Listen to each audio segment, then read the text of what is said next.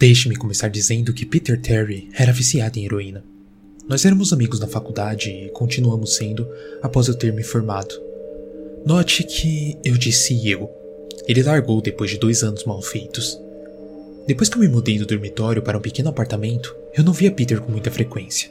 Nós costumávamos conversar online às vezes. Ah, era na época que o Facebook estava predominando. Houve um tempo que ele não ficou online por cinco semanas seguidas, para ser sincero, eu não estava preocupado. Ele era um notável viciado em cocaína e drogas em geral, então eu assumi que ele apenas parou de se importar. Mas então, uma noite, eu o vi entrando e antes que pudesse começar uma conversa, ele me mandou uma mensagem. David, cara, nós precisamos conversar. Foi quando ele me disse sobre a casa sem fim. Ela tinha esse nome pois ninguém nunca alcançou a saída final. As regras eram bem simples e clichês. Chegue no final da saída e você ganha 500 dólares, 9 cômodos no total. A casa estava localizada fora da cidade, aproximadamente 7 quilômetros da minha casa. Aparentemente ele tentou e falhou. Ele era um viciado em heroína e sabe lá em mais o que, então eu imaginei que as drogas tinham feito ele se cagar todo por causa de um fantasma de papel ou algo assim. Ele me disse que seria demais para qualquer um, que não era algo normal.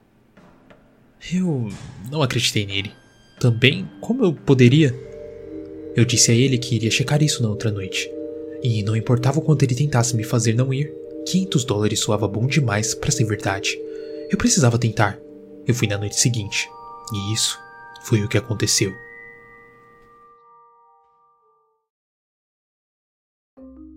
Quando eu cheguei, imediatamente notei algo estranho sobre a casa. Você já viu ou leu algo que não deveria te assustar? Mas por alguma razão te gelava a espinha? Eu andei através da construção e o sentimento de mal-estar apenas aumentou quando eu abri a porta da frente. O meu coração desacelerou e soltei um suspiro aliviado assim que entrei. O cômodo parecia como uma entrada de um hotel normal decorada para o Halloween. Um sinal foi colocado no lugar onde deveria ter um funcionário, e lá se lia quarto 1 por aqui, mais oito a seguir. Alcance o final e você vence. Eu ri e fui para a primeira porta.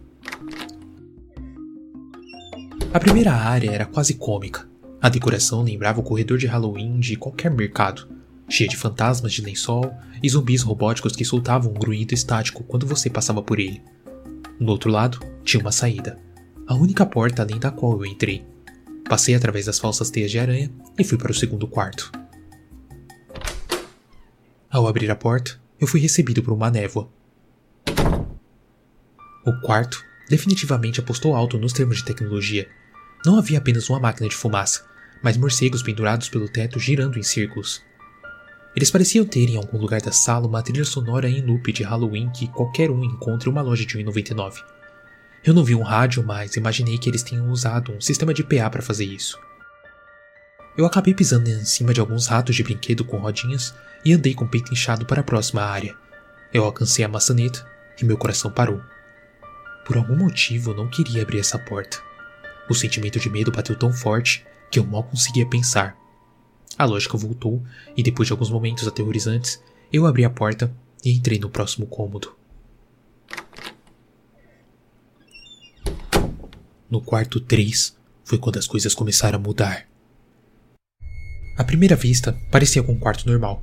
Havia uma cadeira no meio do quarto com um piso de madeira, uma lâmpada no canto fazia o péssimo trabalho de iluminar a área e lançava alguma sombra sobre o chão e as paredes. Esse era o problema. Sombras, plural. Com exceção da cadeira, havia outras. Eu mal tinha entrado e já estava apavorado. Foi naquele momento que eu soube que algo não estava certo. Eu nem sequer pensava quando automaticamente tentei abrir a porta da qual eu vim. Estava trancada pelo outro lado. Isso me deixou atormentado. Alguém estava trancando as portas conforme eu progredia? Não havia como. Eu teria escutado. Seria uma trava mecânica que fecha automaticamente? Uh, talvez. Mas eu estava muito assustado para pensar. Eu me voltei para o quarto e as sombras tinham sumido. A sombra da cadeira permaneceu, mas as outras se foram. Eu comecei a andar lentamente.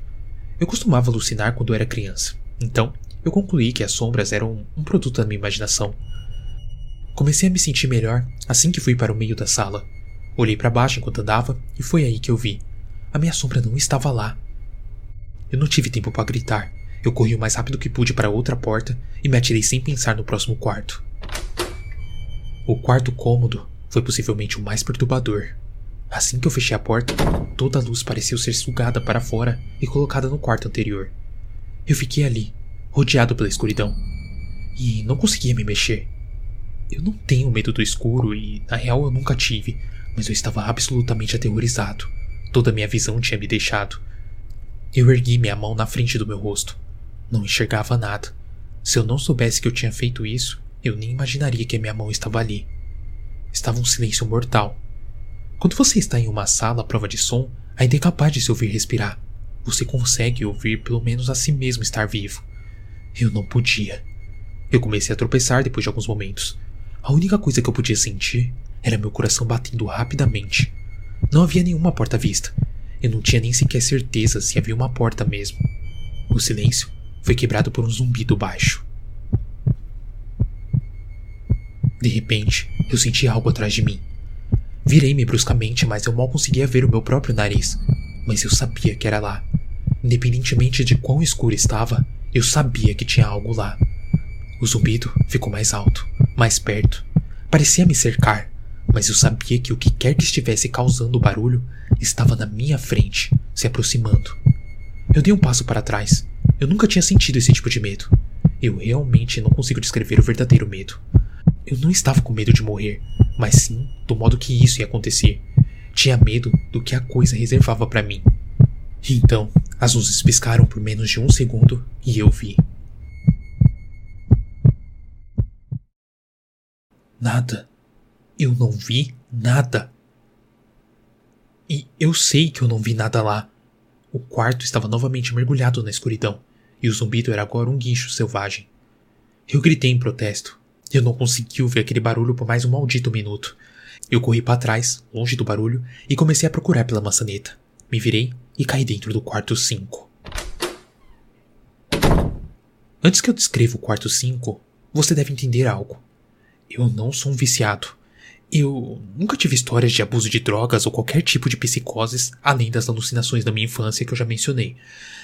E elas eram apenas quando eu estava realmente cansado ou tinha acabado de acordar. Eu entrei na casa sem fim, limpo. Depois de cair no quarto anterior, a minha visão do quinto quarto foi de costas, olhando para o teto. O que eu vi não me assustou, apenas me surpreendeu Árvores tinham crescido no quarto e se erguiam acima da minha cabeça. O teto desse quarto era mais alto que os outros, o que me fez pensar que eu estava no centro da casa. Me levantei do chão, me limpei e olhei ao redor. Era definitivamente o maior quarto de todos. Eu sequer conseguia ver a porta de onde eu estava. Os vários arbustos e árvores devem ter bloqueado a minha linha de visão da saída. Nesse momento, eu notei que os quartos estavam ficando mais assustadores. Mas esse era um paraíso em comparação ao último. Também assumi que o que quer que estava no quarto anterior ficou lá. Eu estava incrivelmente errado ao pensar nisso. Conforme eu andava, comecei a ouvir o que se poderia ouvir em uma floresta.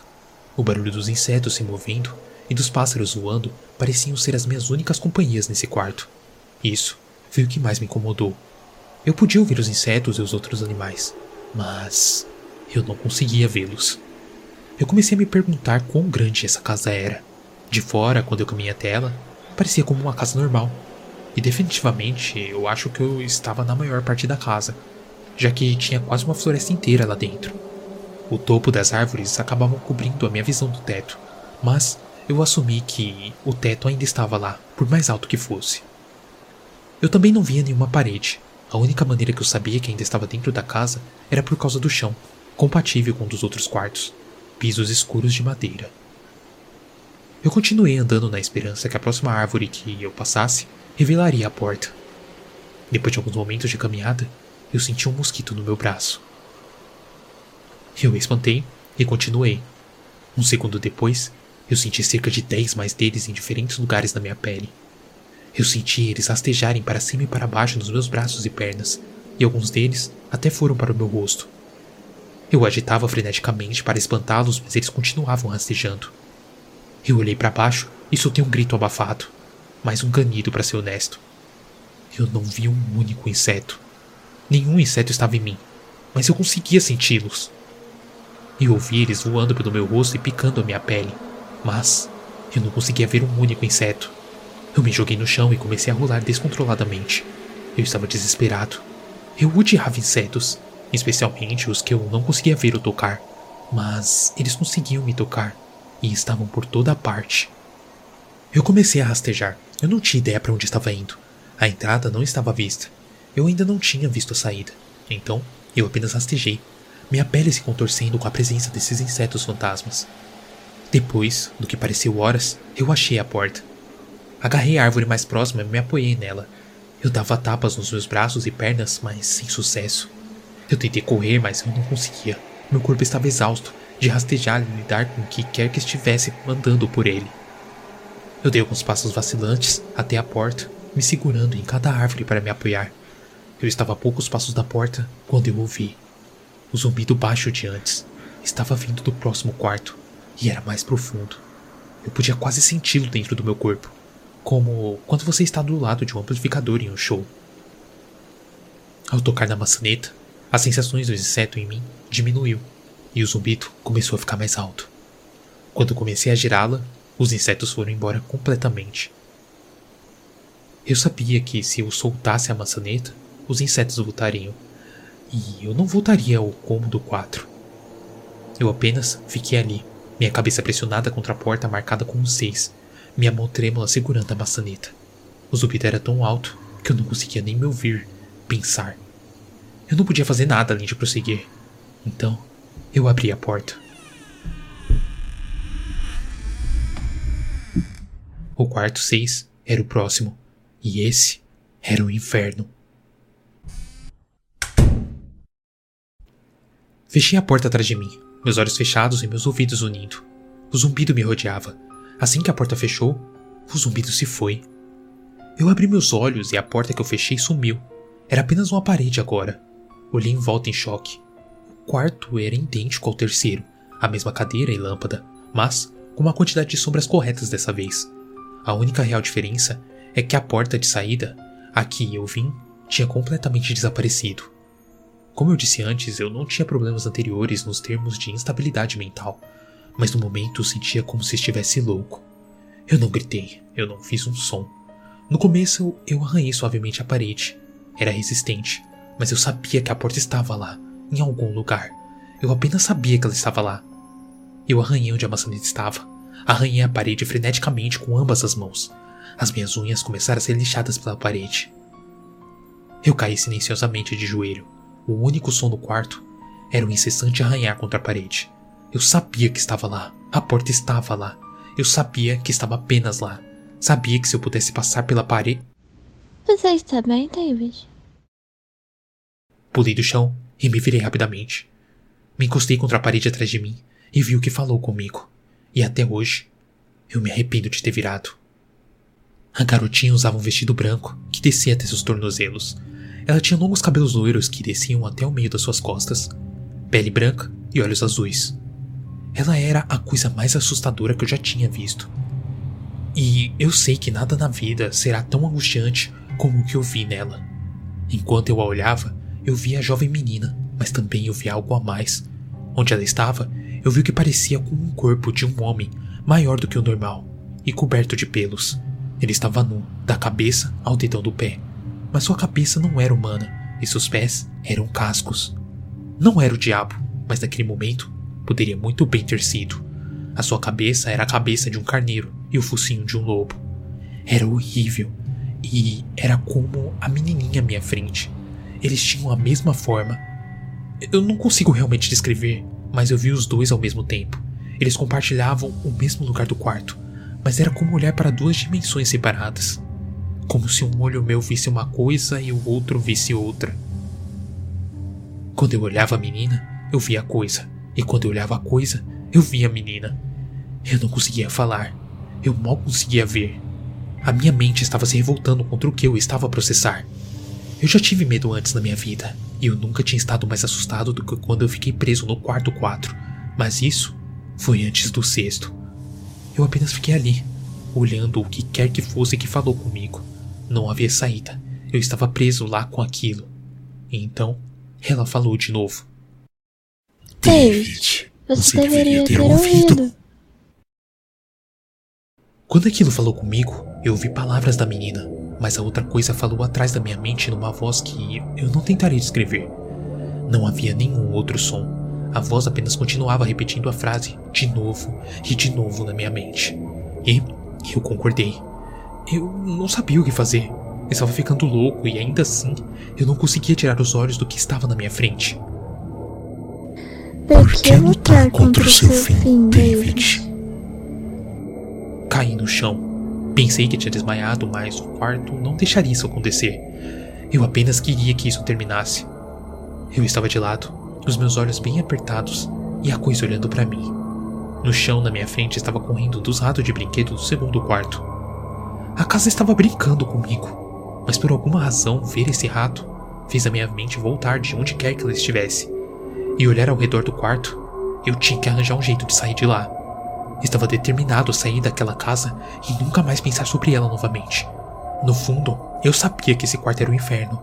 E não, eu não estava pronto para ficar lá. No começo, apenas meus olhos se moviam. Eu procurava nas paredes por qualquer tipo de abertura. O quarto não era muito grande, então não demorou muito para que eu checasse tudo. O demônio continuava zombando de mim. David, David. Você acha mesmo que sairá daqui? A voz cada vez mais alta, com uma coisa parada lá. Eu coloquei minha mão no chão e fiquei de quatro, e voltei a explorar a parede atrás de mim. Então, eu vi algo que eu não podia acreditar. A coisa agora estava diretamente nas minhas costas, soando como eu não deveria ter vindo para cá. Eu senti a sua respiração na minha nuca, mas me recusei a me virar. Um grande retângulo foi riscado na madeira com um pequeno entalhe no meio. E bem em frente aos meus olhos, eu vi um sete que eu tinha inconscientemente feito na parede. Eu sabia o que era. Quarto 7 estava bem onde o quarto 5 estava momentos atrás. Honestamente, eu não sabia como eu tinha feito aquilo. Talvez tenha sido apenas o meu estado no momento, mas eu tinha criado a porta. Eu sabia que tinha. Na minha loucura, eu tinha riscado na parede o que eu mais precisava: uma saída para o próximo quarto. O quarto 7 estava perto. Eu sabia que o demônio estava bem atrás de mim, mas por alguma razão ele não conseguia me tocar. Fechei meus olhos e coloquei ambas as mãos no grande sete na minha frente e empurrei. Empurrei o mais forte que pude. O demônio agora gritava nos meus ouvidos. Você não vai embora, David. Você não vai sair daqui. Esse é seu fim. Você vai ficar aqui para sempre. Eu cerrei meus olhos e gritei. Então o demônio se foi. Eu fui deixado no silêncio. Me virei lentamente e fui saudado com um quarto, estando como estava quando eu entrei. Apenas uma cadeira e uma lâmpada. Eu não podia acreditar nisso, mas não tive tempo de me habituar. Me virei para o set e pulei levemente para trás. O que eu vi foi uma porta. Não a que eu tinha arriscado lá, mas uma porta normal, com um grande set nela. Todo meu corpo tremia. Me levou um tempo para girar a maçaneta.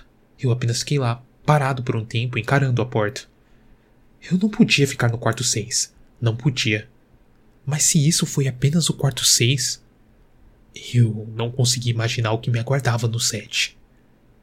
Eu devo ter ficado lá por uma hora, apenas olhando para o 7. Finalmente, respirei fundo, girei a maçaneta e abri a porta.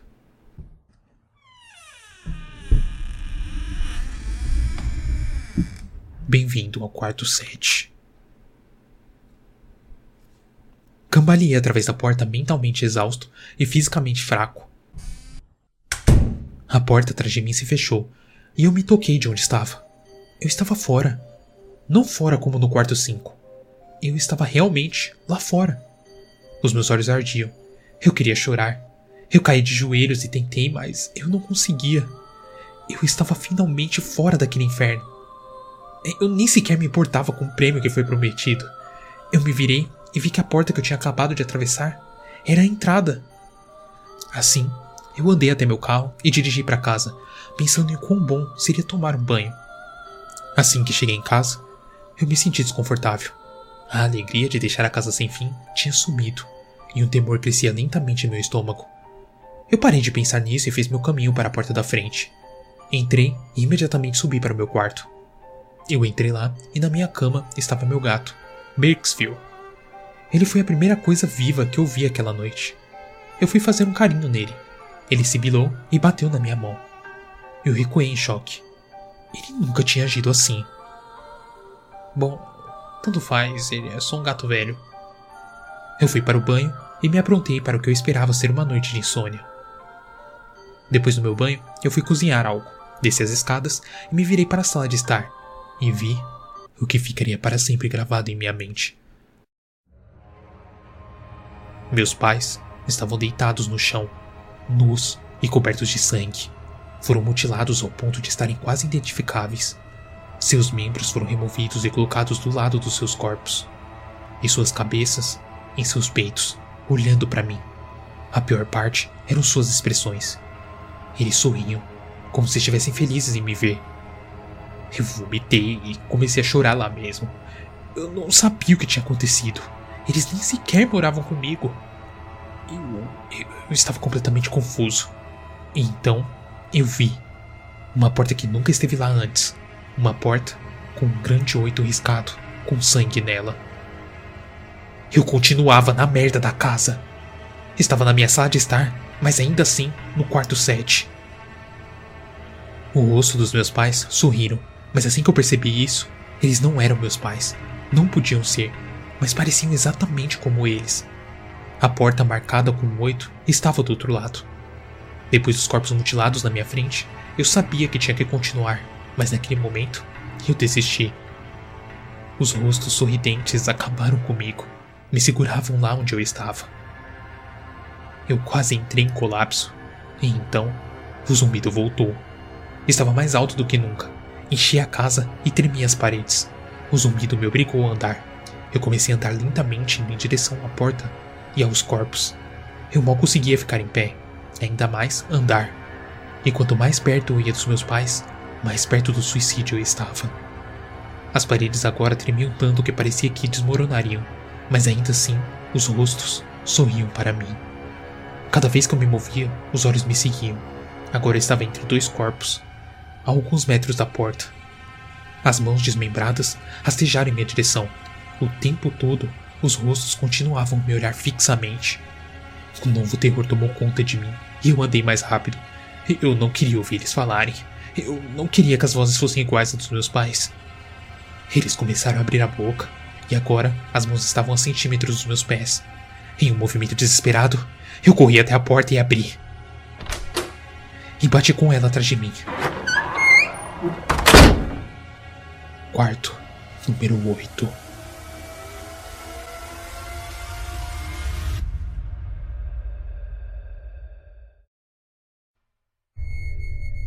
Eu estava farto depois do que acabou de acontecer. Eu sabia que não tinha mais nada que essa porra de casa pudesse ter que eu não pudesse sobreviver. Não havia nada além do fogo do inferno que eu não estava preparado. Infelizmente, eu subestimei a capacidade da casa sem fim.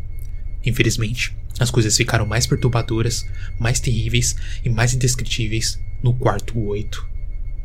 Eu continuo tendo dificuldade em acreditar no que eu vi na sala 8. De novo, o quarto era uma cópia do quarto 6 e 4, mas sentado na cadeira, que estava normalmente vazia, estava um homem. E depois de alguns segundos de descrença, a minha mente finalmente aceitou o fato de que o homem sentado lá era eu. Não alguém parecido comigo. Ele era David Williams. Eu. Me aproximei. Eu tinha que dar uma olhada melhor, mesmo tendo certeza disso. Ele olhou para mim e eu notei lágrimas em seus olhos. Por, por favor. Por favor. Não faça isso. Por favor. Não me machuque. O quê? Quem é você? Eu não vou te machucar. Eu disse. Sim, você vai. Ele soluçava agora. Você vai. Você vai me machucar. Eu, eu não quero que você faça isso. Você vai me machucar. Ele colocou suas pernas para cima da cadeira e começou a se balançar para frente e para trás.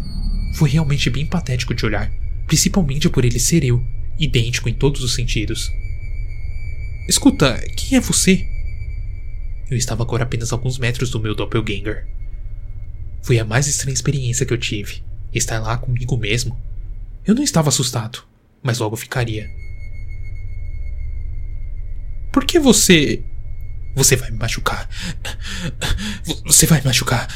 Se você quer sair, você vai me machucar. Não, você não. Você vai me machucar. Por que caralhos você tá falando isso? Olha, apenas se acalma, ok? Vamos tentar entender isso e. E então, eu parei. O David sentado lá estava usando as mesmas roupas que eu, exceto por uma pequena mancha vermelha bordada em sua camisa, com o número 9.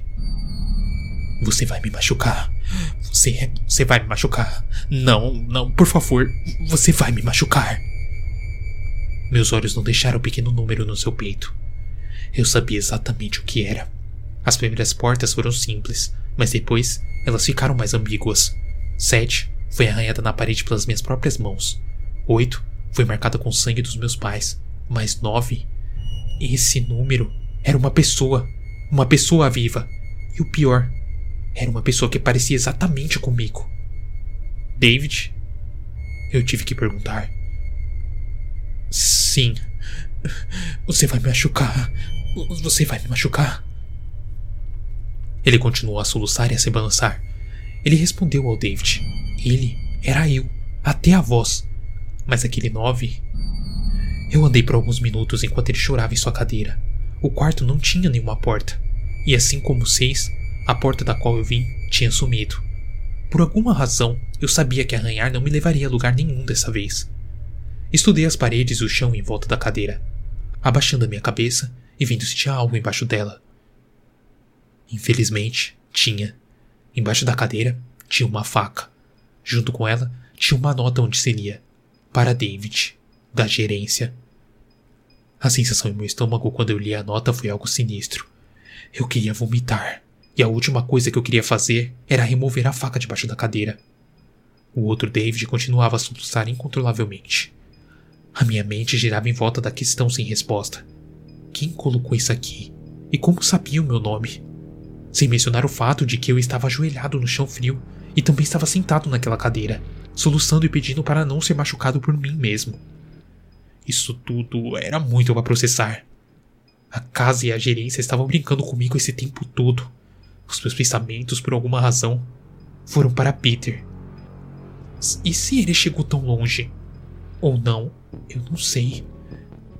Será que ele chegou a conhecer outro Peter Terry soluçando nessa cadeira, se balançando para frente e para trás?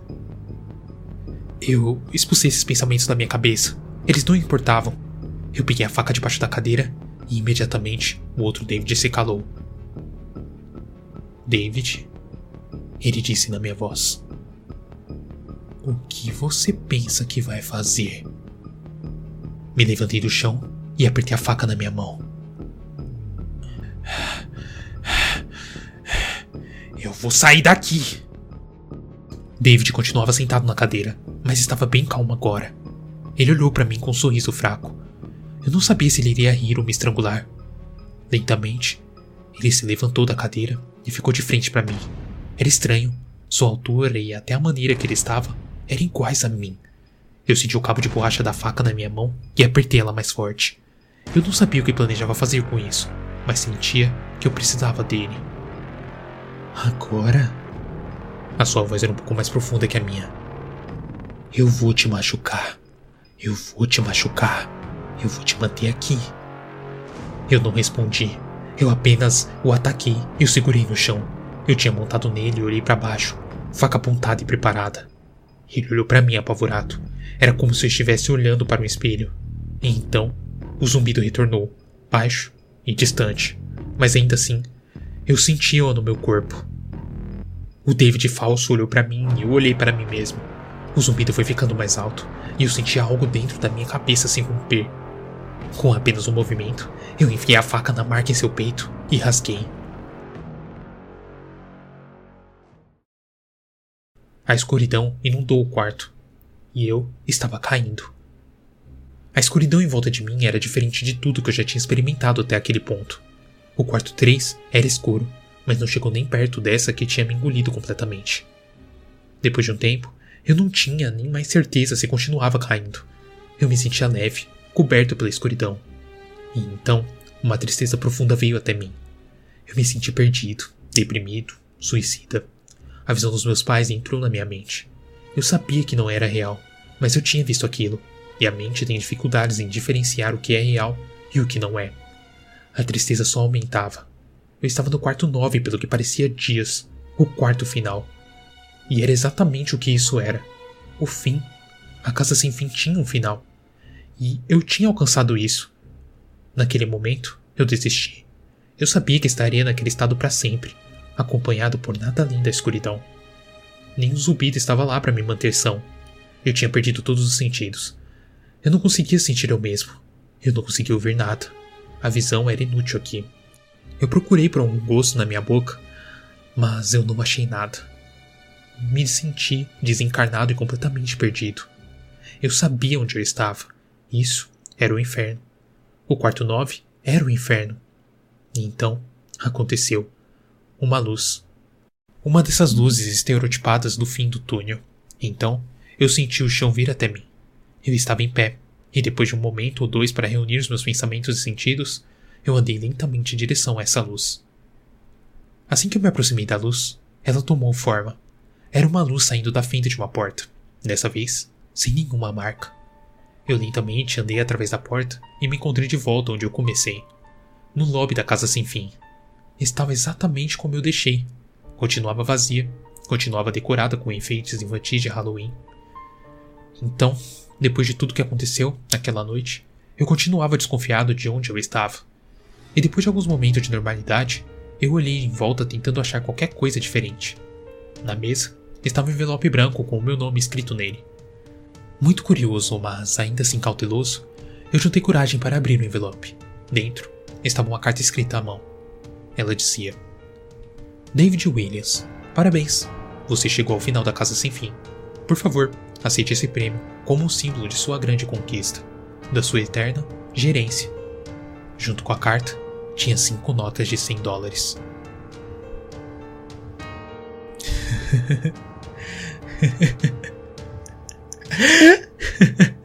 Eu não conseguia parar de rir.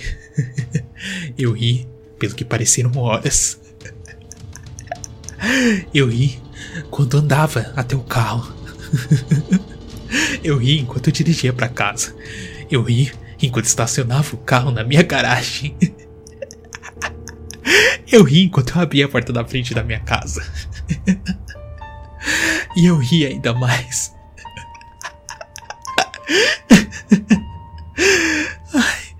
Eu ri ainda mais quando eu vi um pequeno 10 gravado na madeira da minha porta.